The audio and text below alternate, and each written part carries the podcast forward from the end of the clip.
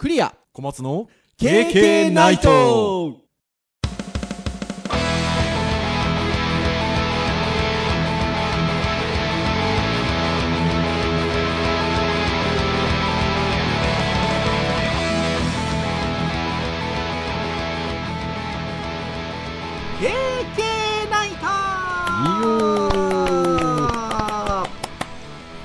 ということで323回目の配信でございます。お届けをいたしますのはクリアとはい、小松です。どうぞよろしくお願いいたします。はい、よろしくお願いします。はいということで11月の4回目の配信ということでございまして今回の配信が11月最後でございますね。はい、早いですね。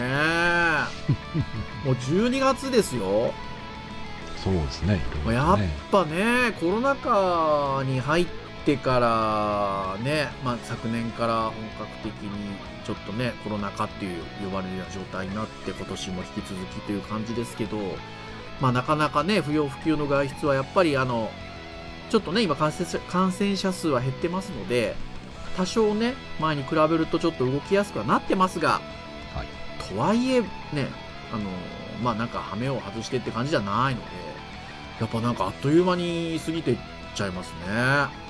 まあそうですね。まあ年齢的なものもあるかもしれないですね。時間の感じ方が違うみたいなねありますからね いや確かに確かにああ年齢的なことかもしれないな てなことでございますけれども割とねこの10月11月はあのー私なんかだとあのー娘がね運動会って私が今住んでるこの辺りってあの春先にやってんですよいつも。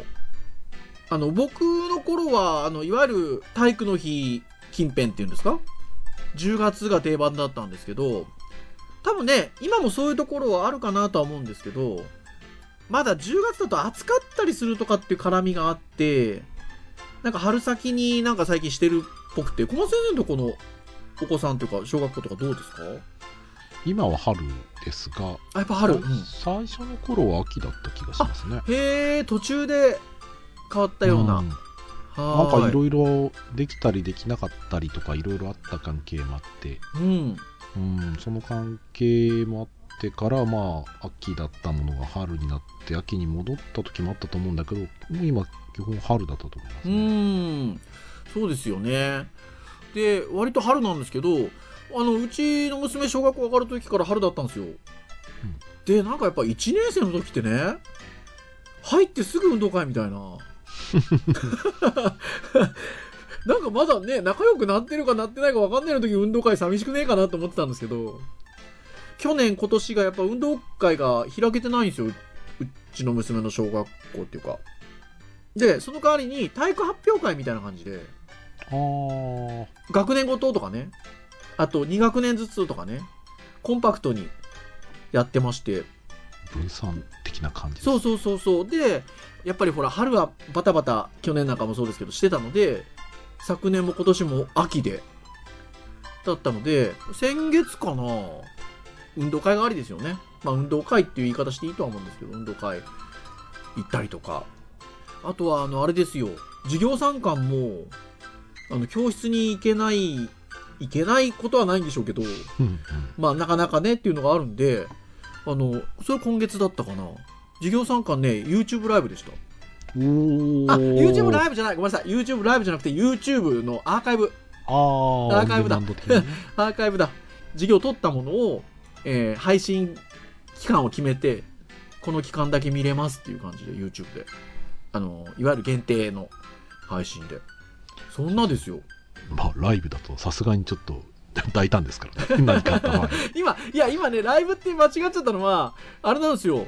あの、うちの娘のその、あの、授業参観その今月11月にあった授業参観が、あの、理科教室での実験？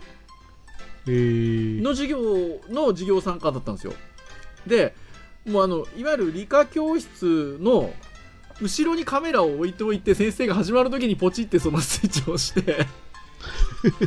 で、えー始めますって言って授業やってる感じのやつだったからもうなんかね覗いてる感じだった。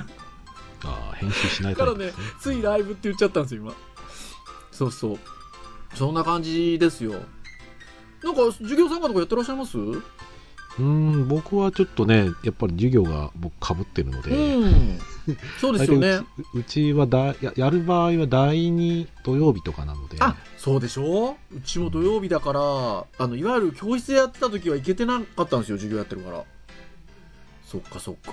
そんまあ、なこたとあるんですね、まにだから、そうですね、狭間の時に行けたり行けなかったりっていうところで、まあ一応ちょっと再開の兆しは一応、どっちだっけな、中学校、小学校、どっちか OK でどっちかダメだった気がする。ああまあね。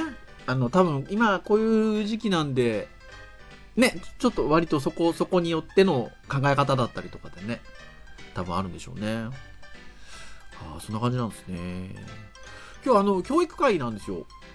はい。ターンで言うと。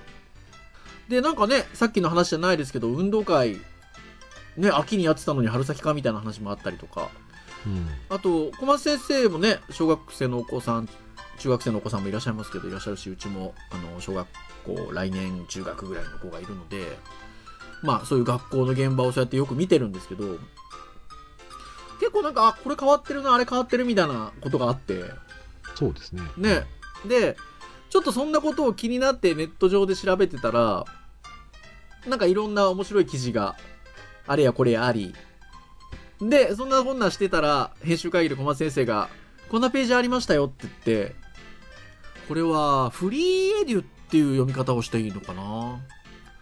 割といろんなあの先生のサポートをしてくださってたりとか、まあ、先生になりたい人を支援したりしてるような団体さんなのかな？の、えっと、記事がありまして平成の30年間で学校は意外に変わった？小学校編っていう記事がありましてこれがいろんなカテゴリーでまあこう30年間で変わったことをあの取り上げてくれてるんですよね。リストでダーって。まあ、あの筆者の方の一応自治体の例っていう、まあ、注意書きはありますけどね。ありますけど。でこれがね30年で変わったっちゅやまあね私どももう50近いので30年前は小学生よりはちょっと先進んでますけどまあまあ高校生大学生ぐらいですよねまあそうですね。うん。まあ高校生大学生ぐらいの時と僕らが小学生の頃ってまあそんな変わって大きく変わってないでしょうから。この30年間でこうだったものがこうなったのビフォーの方が私たちなわけですよ要は多分。まあまあまあそうですね。ね。でアフターの方はどうですか？まあ今の小学生ということもありますけど今ね私たちが教えてる大学生ぐらいだとひょっとしたらアフターの方かもしれないですよねもうね。ああ、そうですね。うんなのでこの番組結構割と幅広い年代のリスナーの皆さんに聞いていただいてるのでこの30年間の移り変わりの中でビフォア側の人とアフター側の人いるんじゃないかなというふうに思いますが まあビフォア側の私たちとしてはえこうだったのに今こうなってんだっけ？みたいなとかまあその話を通じて最近の若い皆さんはえ昔そうだったの？みたいなねことをねちょっとね感じていただいて盛り上がっていただければなっていう回でございますよ今日。はい。はい。まあ、とてもたくさん項目がありますので、ぜひ皆さんにはね、このフリーエデュの平成の30年間で学校は意外に変わった小学校編の記事、ぜひ見ていただきたいので、まあ、ちょいちょいとかいつまんで見ていこうかなっていうところでございますよ。どうぞよろしくお願いいたしますというところでございます。一応ですね、カテゴリーがですね、まとめっていうのが最後にあるんですけど、それを除くと、13カテゴリーあるんですよ。まあまあ細かくね、やってくれてますね。そう、13個ね、分けてくれてるんで、まあちょっとちょいちょいちょいとつまんでいこうかなっていうふうに思うんですけど。はい。まず一番最初なんですが、子供への関わり方ということでございまして、あの結構ね、これあの、まあ私、娘が小学生なので、まあここで見てるものは、最初にあの小学校にうちの娘が入った時ぐらいに、あ、今こうなんだ、ああなんだって思ったことがダーッと子供への関わり方が並んでますね。まず男女別名簿だったのが男女混合名簿っていうことで。これね、そうでしたよね。男子が先でアイウェオ順で、その後女子がアイウェオ順でしたもんね。そうですね。うんそうなってましたね。だからうちの娘、ね、娘なんですけど、あの、もうほら、混合なので、書きクリアだ、書きくけこクリアなんで、結構前の方なんですよね。あと男子は君、女子は3でしたけど、私たちの時代。はい。男女ともさん付けということで。まあ、これもあ、これはね、まあよくわかりますよ。これもでも、ああと思いました。今の時最初その、娘が小学校入った時。ああ、みんなさんだと思って。ああそうですねだから僕も今会社でなるべくさん付けにしようとしてますけどたまにやっぱりあの部下とかに関してはくん付けしちゃうケースが多いですねあ学生に対してもあのくんとさん混ざっちゃいますねなんかねこれね、僕ね、あれなんですよ。もともと私、ほら、デジタルハリウッドのスクールの方で先生やってたじゃないですか。まあまあ、はいみ今もやってますけど。そこで、だから、さんって呼びなさいっていうことをかなり、最初のその、ティーチングアシスタントっていう交渉補佐やってた時ぐらいからかなり言われてたので、うん3なんですよね、基本的に僕。だから、それ大学生の時も最初は3って呼ぶようにしてるんですけど、ただ大学生に関しては、関係性ができてくるんで、そうですね、そうするとね、くんってあの呼んだりはしますけど、まあ、基本的には大学生も最初は3で呼びますね、新入生とか。そう特にね割とこうし親しいというか割となんだろうなこう喋ることがうん。授業以外で行った子なんかだとあの下の名前で呼んだりする子なんかはねさん付けがしづらいんですよ、ねそうですよね。そうそうそうそあもちろんだからあの人によってはあのそう呼ばれたくない子も実は僕はし、い、たのう。で、はい。あのそういった子がどういう子なのかっていうのは知った上じゃないとやっぱ使えないですけど、うんそれは知った上でまあまあ一応使うようにはしてますけどねそうですよね。で、これはどうなのかな？席替えはくじ引き、お見合いと、お見合い で、今は担任が決めるって書いてあるんですね。えー担任が決めてんのかな？場所によりそうですけどね場所によりそうですよね。あとは、まあ、この辺はね、まあ、時代だし、こうあるべきだと思うんですけど、不登校時は学校に来られるように指導していたのが、無理に登校を促さないと、現在は。ああまあまあそうですね、うん、ですよね。とか、まあ、体罰はね体罰は禁止だが、点点点っていうのがビフォーになってますけど。えーまあ体罰は絶対禁止。はい。まあ、ある意味僕らの時代は今思えばすごい時代ねまあ、めちゃくちゃでしたよね。別に先生のことそんなに嫌いじゃなかったけど、面パッチンって言ってこう顔をパンってこうなんか忘れ物したりしてやああ、もうありました、ありました。あとはケツバットってこうなんか先生特注の棒があって、その棒でお尻パンって、うん。前みんなの前でやられてましたけねえ、ど、あと僕らもありましたよ。あの、もみあげんとか引っ張り上げられるとか。そうまあそれをね今ね笑って言っちゃいけない時代でもあるあそうそうそうそうそうそう、そうなんですよね。うん。まあ多分まあもちろん僕らの時代も嫌だなと思ってたと思うんですよ。まあもちろん思ってたと思うんでですけど、多分、だまあまあ難しいな。いや、関係性があったのかなっていうふうには思ってるんですよね。なので、まあなんかそれそれくらいはみたいななんか先生に対する信頼感みたいなものがちょっとね、大うん。きかったのか、うん、大きかったのかなと思うんですよね。そうそうそう。まあ、その辺のリテラシーは非常に今と比べると、うん。まあまあ低い感まあまあね、じですよね。そうですよね。ちょっと与える影響ねうんってなところですよね。はい。そして、えー職員体制っていうのが次に来てます。はははははで、あ、これ確かにそうかなと思ったんですけど、以前は管理職以外は皆同じ立場だったのが、ははははえっと、管理職と教諭の間に主幹教諭。ああいいや。なんかね、そうそう、主幹教諭って聞くんですよね。あ、そうかって思いました、これ。なんかね、学年主任っぽい感じ、あ、そうそう、いますよね。なんかよ、これ言われてみれば自分たちの時いなかった気がしますね。うん。そうですね、うん確かに。なかった気がする。まあ、そうですね、管理職、うん校長、教頭うん。で、確かに先生みたいな感じねえ。あとは、これもへえと思ったんですけど、図書館に司書はいない。今は学校司書全校配置。あ、そうなんですね。まあこれもね、ひょっとしたら。ら自治体によるかもしれないですけどう、ん。確かにでも司書はいなかったですよね、図書館。うん。うん。確かなんか、図書館員みたいな子たちが、ちょっと代わり番号であの、やったりとかもしてませんでした？本の貸し出しのあのうん役やったり。に。ああ、いやもうやってましたね。やってましたよね。ああいうのも多分だから司書の方がいらっしゃって、多分基本はやってらっしゃるんでしょうね。ああまあまうんあうちの大学でもね師匠さんいますけど、バイトの子もいますからねねえ、まあでも小学校でしょ？そうですね小学校ですね、うん。確かに。ってなとこだったりあとはあちょっとあの今取り上げたのよりはちょっと前の項目になりますけどあの授業は音楽家庭科家庭等の専科以外は担任が行うってなってるのが、えー算数少人数学年間で授業交換と多くの先生が関わりながら授業を行う。ううんんうちもうちの子供はそうですね算数少人数制とかやってますね、あへえじゃあやっぱやってるんですね。うん、理解度別的な感じでちょっとやってますね。うーんみたいなところが上がってます。そして子供の持ち物っていうところがありますがこれね割とあの別の話題で編集会議で小松先生と盛り上がったんですけど別の記事ではい、えー男子のランドセルは黒。女子のランドセルは赤だったのが男女別なく茶や水色などが人気職人っていうふうにありますが。まあね色もう関係ないですもんね。そうですね。うん。あとはその編集会議で小松先生と盛り上がったっていうのはそのそもそものランドセルの作りも違うよねって話でランドセルがめちゃくちゃ今のランドセルが軽いって話だったりとか。そう信じられないぐらい軽い、ねえ。あとはあの中にあの僕らの頃に比べると大きいものがもう少し入ったりとか。入りますね。ねえそれは多分持っていくものが多分大きさが変わってたりとかね。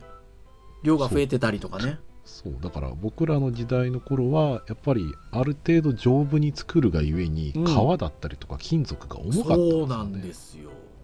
でも今の子供たちの方が持っていく量が多いせ多いいかから結局 重たい思いしてっていうのが問題になってますもんね。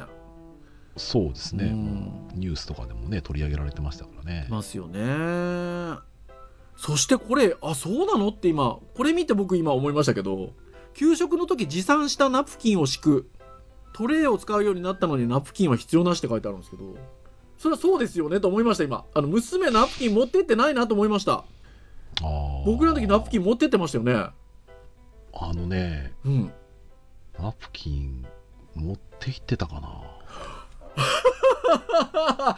これがやっぱ自治体による違いですよちょっとね記憶にないんですけど僕小学校のはい。低学年は京都なんですよ。京都ですもんね。そう。で高学年から東京に来て東京ですもんね。そう。記憶が曖昧なんですよね。なんかその自分用の専用のはい。ちっちゃいはい。なんかなんだろうなビニールのはい。敷くやつを持ってたこともあったし、はい。なんかねグループ分のなんかただの白い布はいがなんか当番でなんか持って帰って洗濯してやってた気もすんだよな。あやっとね小学校中学校とその地域のやつが全部混ざっちゃってるんで僕らの小学校はもういわゆる布のやつをそれぞれ。はい持ってってました。で確かにね今娘そんな持ってってないなと思いましたがそりゃそっかトレイをもう使うんですねっていうとこですよねあとはねこれもあの別記事で割と取り上げられてることが多いんですけど、えー女子の体操着はブルマだったのが男女ともハーフパンツということで。ああまあね。ね。まあこれはねまあうんこうあってしかるべしかなと思いますけどね。まあいろいろ社会問題につながうりましたからね。ん。これああ今の時代だからかなと思いますけどうちの娘のとこはこうじゃないですけどあの名札をつけて登校が以前で今は名札をつけない。1年生は学校に着いてからつける。っていうのはねいやまあこういう時代だからだとは思うんですけどうちの娘はつけてますね。うちの子はつけてないですよ。ああそうなんだ。うん学校行ってからですよ。ああへえ。やっぱね都会と地方でっていうこともあるかもしれないですよね。まあまあまあ地域によって違うんでしょうね。その辺の配慮はね。あとは防犯グッズはも、えー防犯グッズ持ってないと。以前はね。で今は入学式で防犯ブザーを配布。まあ入学式で配布されたかどうかわかんないですけど防犯ブザーついてますね。しょっちゅううちの中で外されてましたよ。うるさいっつって。最近ないですけどさすがに。はいはいはいはい。いや持ち物もだいぶ変わってますね。っていうことでございますよ。そして授業。もうこの授業の中で僕はぜひとも 取り上げたいというか NHK 教育テレビの時間に合わせてテレビを見るっていうのが僕らの時代そうですね。ネットで同じ番組が見られるので放送時間を気にしなくていいってなってるんですよ今。もう正しいですよ、ね。正しいですよね。確かに確かにと思って。そう、だから、ね、なかなかこれは、共感を得得られる人と得られにくい、得られない人いると思うんですけど、は子供の頃って、その、教育テレビって、うん。基本なんか学校の教室にあるブラウン管のテレビが、こうなんか蓋が閉まってて、そう。こうその時缶の開き間になるとねで開い開けて、るんですよね。か、もしくは視聴覚室で見るかどっちかなんですけど、基本は教室に1個ちっちゃいテレビがあって、うん。今みたいにでかいテレビじゃなくて、うん。本当にもう端っこの方にこうテレビがある感じで、で、道徳とかね、そういうの見て、そうですよ。で、他の番組は、小学校とか体調悪くて休んだ時に、午前中何にも面白いものがないと、大体教育テレビ見るっていう、おっしゃる通り。こんなんやってんな、みたいな。本当ですよ。それで言うと今あの挙げたやつの1個前の項目に道徳は毎週ある建前だが教育テレビの道徳番組をたまに見て終わりのことも多いがビフォアで 以前でで現在は道徳の強化化毎週必ず実施実施状状況の調査があるらしいですよまあね、昔も物語法廷とかね、ありますからね。ねえあれ楽しいですよねうんはい。まあ、あとはね、視覚的に見せたいときは掛け軸や紙芝居ってなってますけど、前は。現在はコンピューターを用いて表示っていうことで。うんだって、うちの娘とか小学校4年生の時に、あの、パワーポイントの練習の授業とかありましたからね。ああ、うん。まあまあまあ、プレゼンテーションっていうもの自体がね、うん。僕らの時代はその言葉そのものが小学校時代なかったですからね。うん。壁新聞ですよね。っていうのはまあそうですね。学級新聞。壁そうですね、うん。そういう道徳の番組見て、うん。グループでうん。それに関してのことをなんか模造紙で書模造紙で書くとかね。場合によっては、あの、わらばんしでこう、すってやるじゃないですか、こう。ねえ、あんなんでしたけど。もうコンピューターですよ。はい。まあ、授業もだいぶ変わっていると。そして、施設ですね。施設、まあ、この辺はもうでもやっぱり今の時代、そりゃそうだよねってものがたくさん並んでおりまして、まあ、冷房なしだったのが、全教室、特別教室にエアコンということで。これはエアコン、小松先生のお住まいの地域の小学校ってついてます？あ、今はもう全部つきましたねねちょっと前までは全部じゃなかったと思うんですけどそうです。よね。で、なんかほら、自治体によってつけるつけないでね、問題になったりとかしてましつい何年か前もしてましたもんね。まあ今、小学校の時期でね、割と熱中症になりやすい、あそうまあまあなんかね、気候でもあるんでね。これがね、その、だから、なんかどっかの自治体だとね、自分たちの子供の頃にそんなもんついてなかったんだからみたいな言う校長先生とかいたりして、もう暑さが違うっちゅう話なんですよね。うん、全然違いますね。ね建物が違ってりゃ暑さも違うし体感のね。そういうこっちゃないっちゅう話なんですけど。まあエアコン基本的にはついてると。まあ暖房もなのでついてると。あとは耐震構造な工事なしだったのが全て耐震工事ということですよね。はい。あとはこそれはこれそうだと思うんですけど教員室にパソコン1台もなしが職員1人1台にパソコンとまあそうですね。ねでどの教室にもパソコンは当然ないから パソコン教室に40台教室に1台はあると、はいはいはい。うん。まあこれはそうですよね。コンピューターっていうものが昔と比べると当たり前に使われるものになっちゃったんでね。まあね、だからそう考えると、先生がね、作るプリントも昔はみんな手書きで書かれて、ガリ版ですって。ガリ版で吸ってましたよね。ガリ版でする。そう。多分わかんないですよね若い人 まあ、ちょもうちょっと進むとね、青焼きとかでやるんですけどね。もうもうすもうガリ版とか青焼きとか何ですかって。これ聞いてる大学生とか思いますよ。はい、ねえ。まあね基本的にはね書類関係が全部オンラインのものになったりとかあとはデータはサーバー内に保存とかね。うん。なんかそんなのが並んでますよそう、だから先生の業務もだいぶね、様変わりしてはいると思います。まあパソコンなんかは、多分労力が減った部分と増えた部分と両方あるんじゃないかなそうですね。そうですね。思いますねあ、あとこれ知らなかった。これほん、これそうなんですか？プールに飛び込み台が前。今、はい飛び込み台の撤去。飛び込み台ないんすか？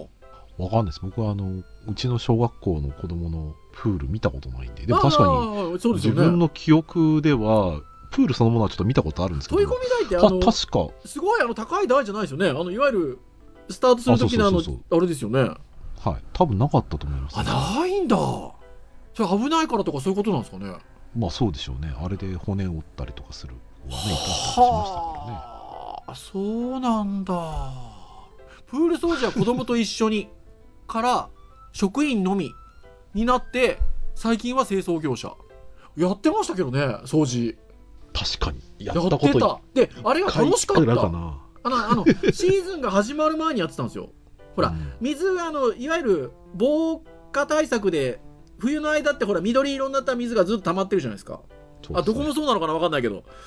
あのそうだったんですよ。あのうちの小学校は。はいでそれがプール開きをする前に掃除するんですけどそれをなんか行事っぽくやってました、うん。あのみんなで。あ楽しかったですけどね。僕洗った記憶ね1回だけあるんですけどね、はなんかたくさんはないかな。あ本当ですすか、うん。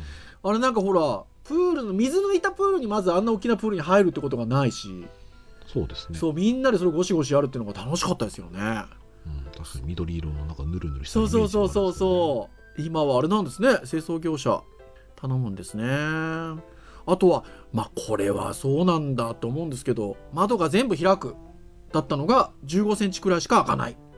転落防止のため。なるほどね。ねえ、はいはいはい。これ実際あれなのかな？うちの娘の小学校もそうなのかな？聞いてみよう。でもそうかもしんないですね。ああまあちょっと小学校古さによりそうですけどね。時々落ちたって話は聞きましたもんね。うん、でもぼ僕のそのなんか今と昔違うなっていうところで言うと、はい。その窓のところにこういう鉄格子じゃないあるある。ちょっと太い格子がありますね。ありますね。で僕らなかったなかったなかった。乗り出そうと思えば乗り出せるそこダメなんですよ。ダメなんですけどぶら下がるやつとか。い言いましたもん。ダメですけど。ダメですけど、はい。やっぱまあそういうのがいるからそうなるんですよね。まあまあそうですね、きっとね。っていうとこですよあとはまあ次のあのカテゴリーは仕事の進め方ということでこの辺りはどっちかというとさっき言ったような電子化されましたよみたいなことがほとんどですね。出席簿は手書きが電子参加市の公務システムについてはってことか。まあだから通知表に関しても今はそのあれですね。同じ紙でうちは3学期制うちの子供はね3学期制なんですけど、はい。1学期のそのなんか通信簿みたいな歩みみたいなのが来るんですけど、うん1学期2学期3学期って僕らの時代だとうん。同じ紙うん。に1学期の書簡、2学期の書簡3学期の書簡と成績が全部書いてあったので、書いてあった。1学期の時は2学期と3学期のとか当然空っぽなわけですよ。はい。だからううちの子供は持って帰ってくるものって、う基本的には通信簿みたいなああいう紙じゃなくて、はい。ファイルファイル持って帰ってくるんですよ。ほうほうほうほで1学期は1学期の紙しか入ってないんですよ。うなるほどで2学期は1学期と2学期のやつが一緒に入ったものがプリントアウトされたものが入ってますああ都会だ。それはうちの娘のやつはあの次のが空いてますよ。そう空いてるんだけどなんかね毎回毎回すすられたやつがだから前のやつにするんじゃなくて、はい。毎回その同じフォーマットのやつに対して多分丸バツつけたやつをあーそうあそういうことかそういうことするそういうことかそういうことか。ん。多分だから1個フォーマットがあって1学期2学期3学期みたいなのがあって、うん1学期しか埋まってないやつをプリントアウト1枚くるんですよはいはいはいはい。でそれがファイリングされて、はい。2学期には1学期と2学期埋まったやつがプリントアウトさあれてちょそういうことか。へえっと驚きましたねそれはね。いやそれはちょっとびっくりしますね。まあまあ合理的っちゃ合理的です、ね。で今ちょうどあのなんか日程の話になったんで次のカテゴリーが日程なんですよ。でそれでいうと3学期制だったところが自治体によっては2学期制ということで。はうちの娘のとこ2学期制ですはい。まあねあの大学大学もそうですけどまあそうほですね。ほんの数日ぐらい秋休みがあるんですよ。はははだからそこが区切りなんですよね。だからじゃあなぜ？夏休みはねちょっとだけ早く終わるんですよ、はい。あの8月いっぱいじゃなくて8月の最終週ぐらいから授業行き出すんですよね。はいはい。そう。で、えっと、秋休みみたいなのがちょこっと数日あるんですけどだからあの夏休みに入る前に通信簿もらわないんですよ。その秋休みの前の時に通信簿が来るんで。そうそうそう。なので半期に1回、半期に1回。そう半期に1回なんですよね。でこれね土日も授業だったのが完全週休2日制ということで、はい。土曜日授業でしたもんね。まあ土曜日は大体半午前中ね。ではい、給食なくて給食なくてね。そうそうそうそう。本当僕ら勉強してましたね。いやー勉強した記憶ないんだけどな。でも多分今と子供と比べたらあの小学校56年生の時は別だけど1234年生の頃は5限6限とかある授業ってそんなたくさんなかなったかったなかったなかったですよ。多分よ、4限ぐらいで終わってましたよ、う、うん。ん、その代わりだから多分6土曜日があったんでしょうねきっとね。あそういうことか。だから量的には変わってないのか。うん、かもししれない。んないですね。あでねまさにあの夏休みが8月中に授業再開夏休みが減るって書いてありますね 冬休み前の授業は12月24日まで25日まで授業になっているっていうことであーこれも自治体によりそううん、な感じ自治体によりそうですよね。はい。あ、そして運動会来ましたよ。はい最初にあの、トークしたやつは入ってないですね。秋にやってたのが春はないですけど。あ、今何？運動会じゃなくてスポーツフェスティバルとかなんとかカップの名称の学校が増えるって書いてありますよ。えー、なんかへされてますね。ねえ。そして仕事の分担は委員会委員会単位でやってたのが子供の希望を取り決定。ああでもそうかも。えー僕だから放送委員だったんですよ僕。はいはいはいはいだからあれやりましたよ運動会であの実況っていうんですか？あうんあとは6年生の演技は組体操が多いっていうのが以前であはいはい。今はソーラン節とダンス系の表現活動。これそうですね。やっぱ危ないっまあていうことですかね、そう。組体操はね僕の時はあったけど少なかったイメージでどっちかっていうとなんか、なんかね5年生騎馬戦6年生棒倒しみたいなそういうはいはいな激しいのがどんどんそれこそもう棒し倒しとかは難しいんじゃないですか今今は難しいでしょうね。ねしますからね。騎馬戦はねここになんか騎馬戦は入隊場の間ずっと騎馬を組んでいるが以前で入場したら騎馬を崩し座る、えー戦う時に再度騎馬を組むって書いてありますけど。うんなんかということは騎馬戦ねはあるってことですよね、そうなんかねこれもねうん、学校の趣向だったりなんかこう面白い感じでやってましたね。だから、はいはい。僕の時は一斉にスタートだったら全員が全員こうバトルロイヤルだったわけですね。うんそうですよねなんかねうちの学校の小学校の子たちなんかだと、うん。えっ、とバトルロイヤルもあるんだけど、うん。えっ、と1対1もあるんですよ。なるほど。でそれぞれ立ってそれの多い方でやるって最後は対た最後対象戦なんですよ。大将たちだけ。れてる。それはそれで盛り上がりそうですよなんか。そうさだから3セット制でバトルロイヤル1対1、うん。対象戦みたいな感じでそれぞれポイントで勝ち越した方の勝ちみたいな、感じでしたねなるほどなと思いましたねうんいや本当そうですねいろいろありますねそうそして僕らの時代なかったソーラン節をねそうそうそうそうね大体ありますねソーラン節ね、そして行事に関してはまあまあまあ割とここに関してはなんか割と特殊なのが多いかなって感じはしますが えっとまあ一個あるのは避難訓練は地震と火事だったのがそれらに加えて不審者対応ということで。ああなるほあるのかもしれないですね。うん。どあとなんか引き取り下校っていうのは僕の時にあんまなかった気がしますけどね。あはいはいはいはいはいはい。でもこれ緊急時はですもんね。今ねだからん。緊急時の方で,、で僕は正直学校が遠かったので、はい。小学校低学年の頃は、うん集団登校で行ってだから親が引き取りに来る下校ってなかった。んですよ、はいはい。まあ、そんなの本当に入学式卒業式ぐらいで、うんうん。うん。で今だは多分大体多いのは防災の日とか。はい。とかに引き取り訓練みたいなのがねあったりしますね。へえそうだからですけどね。割とね多分地域的なこともあるんだと思うんですけど関東は多分地震の訓練って結構やってたんじゃないかなと思うんですよね。あー。まあよく揺れ揺れるっちゃ揺れるので。まあそうですね。九州はね今は分かんないですけど僕らの時はまあ火事でしたよ大体。うん。地震訓練みたいな感じでもなかったんですよね。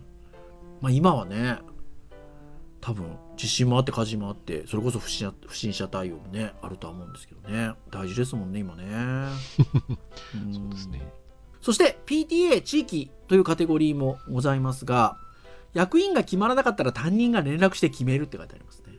ああ以前はね。いはい。今は担任は役員決定に関わらないと。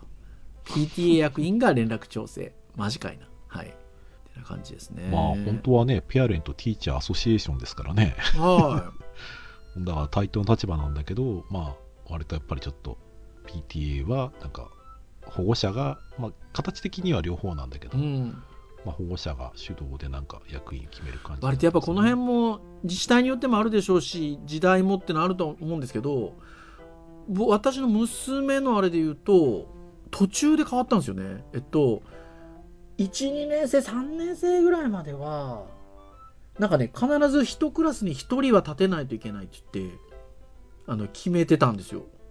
なんですけど4年生ぐらいからだったかな。もうあの必ず1クラスに1人って感じじゃなくて学年でみたいな感じになってそう、うん、無理やりこう一人クラスに必ず何が何でも一人みたいなことにならなくなったんですよね、うーん。まあ、だからやっぱりその辺もねいろいろな配慮が あるのかなって気がしますが。あこれ小松先生どうですか？PTA 会長以外男性の保護者の参加が少ないが以前だったのが親父の会を通して学校への関わりっていう。こういうのでもね僕らの子供の時はなかったですもんね。親父の会まあ、って多分、そうですね、うん。関わり方、まあ、一つの形としては、まあ、いいと思いますけどね、はい。あの特にその学校で何やってるかであったりとか、学校がどう考えてるかとかね、先生との関わりって、なかなか学校に行く機会がなかったりとか、あってもね、そういう関係がないとお話できないですけど、うん。まあ、そういうなんか、組織の中の一つに入っちゃえば、まあ、そういうきっかけはありますので、学校の中身もよく見えますし、まあ、先生とも話す機会も出てきたりはするので、ねえ。いい悪いじゃないですよ。いい悪いの話じゃないんですけどやっぱ僕らの子供の頃はやっぱりお父さんっておしお仕事？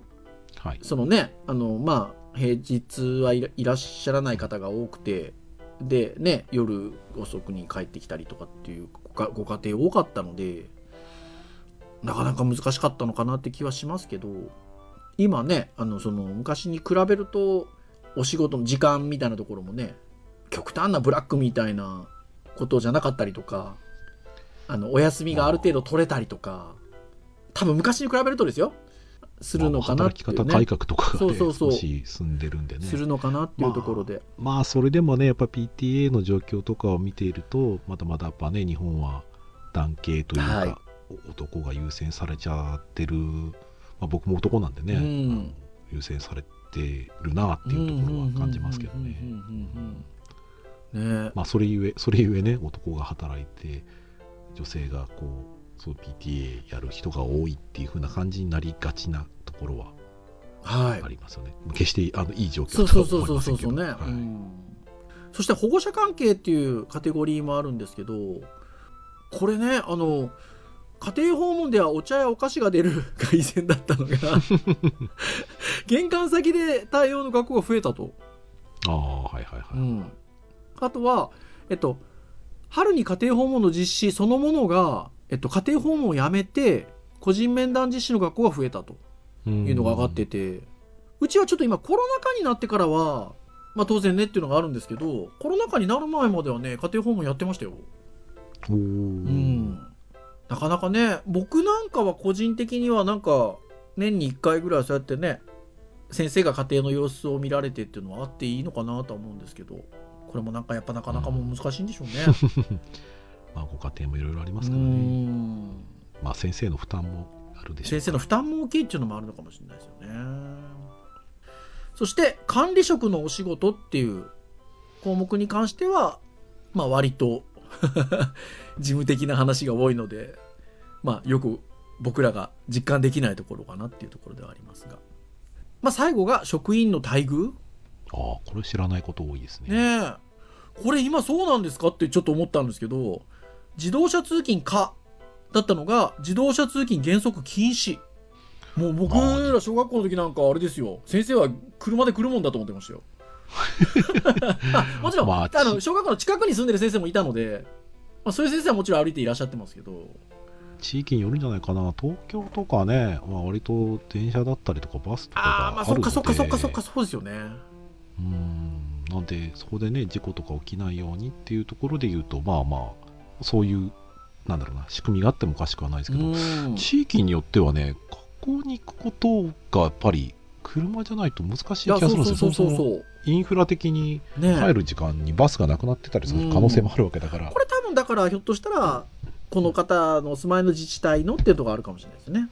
うん。まあでもそういうところがあっても不思議ではないんですけどね、あとこれへえと思ったんですけど運動会卒業式と大きな行事の打ち上げは学校が以前が、えー今は学校では飲酒禁止。まあまあまあそうでしょう。ねそうまあまあそりゃそうなんだろうけど打ち上げ学校でやっちゃダメなんだ。大変ですね。まあまああの多くはいい面もあるんだけどまあ先生によってはうん。まあちょっとねマイナスになる面もあるかもしれないですね。うん。ねえ。図書利用券と医療補助券の配布が昔はなされてたけど今は廃止とまあ先生の待遇に関してはねやっぱり変わってきてるところもあるだろうし、まあ、変わってなくて辛いところもきっとあそうでするでし。ょうしね。うん。まあこの辺なんかはね実際の小学校の先生とかやられてる先生とかにちょっとどうなんですか？本当ですね、まあ 聞いてみたいです。本当ですよ。ということで、えーまだまだありそうな感じがしますが思いつく範囲で書いてみましたということで今は私たちが言ったのはあの割とかいつまんでるんですげえ載ってますよ。ってなところでございますがまあねあのやっぱり大きく変化はしてますね。まあそうですね。さすがに30年、僕らの時代からすると40年 変わってますからね。はい、まあ、まとめとしてはやっぱり子供に関することでの最も大きな変化は人権感覚とチームでの指導と。うん。うん、まあそうでしたね。そして仕事に関しては、えーパソコンの導入があって電算化、情報共有、働き方改革という流れだということで、まあまさにその通りかなというところでございますよ。まあね、私たちはあの今教えてる対象があの大学生であったりとか、まあ社会人の皆さんだったりとかするので、まあ小学生ぐらいの子ってね、まあまあとは言いながら私小中学生向けのプログラミングスクールとかもちょっと教えてますけど、こう自分たちの時の感覚でやっぱやっちゃいけないっていうのはこういうの見ると感じますね。そうですね、うんそれはありますねそうそうそう。やっぱり環境も違っていればっていうこともあるので、当然その環境で育ってくると感覚とかも違ってきたり、感じ方も違ってきたりはするので、やっぱりなんかこう、これがさも当然であろうっていうことでお話をしていくと難しい面が出てくるのかなっていうふうに思うので、なんかこういうのはね、へーっていうふうに思う、あの、面白さ、興味深さ、面白さっていうのはあるんですけど、まあ反面そういうふうにあの持っとかないといけないなぁなんて思いながら今日見ておりましたよ。そうですねだそういう意味でもね本当はねサマーキャンプみたいにあの、うんいろいろとその僕らの常識的なものをねリセットするような、はいそういうコミュニケーションの部分がねちょっとあってほしいところではありますけどねそうですね。作っていかないとはい。またね我々も気がつけば自分たちのルールでやってしまってるかもしれないので、ねちょっと気をつ気をつうん気をつけけたいですね、ないといけないですよね。うん、というところかなっていうふうに思いますので、ぜひあの皆さんも、まあ、あの若い皆さんも、えー僕ら世代の皆さんももっと上の方も、はい。まあ、いろんな視点でご覧になられるといいんじゃないかなっていうあのものでございました。はい。はいじゃあ以上といたしましょうかね。KK ナイトは毎週木曜日に配信をいたしております。公式サイトアクセスをしますとですね、えプレイヤーがございますので、直接聞いていただけますので、え今回の配信もそうやって聞いていただいている方も多いんではないでしょうか。最近は Google Podcast 等々でも聞いていただけるようでございます。ただですね、購読登録サービス等で登録をしていただきますと、配信されるや否や端末にダウンロードされますので、お好きなタイミングで聞いていただくことができます。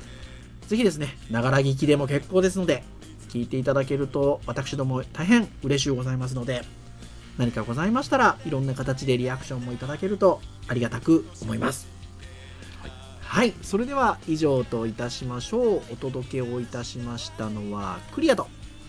はい小松でした。それでは次回324回の配信でお会いいたしましょう。皆さんさようなら。さよなら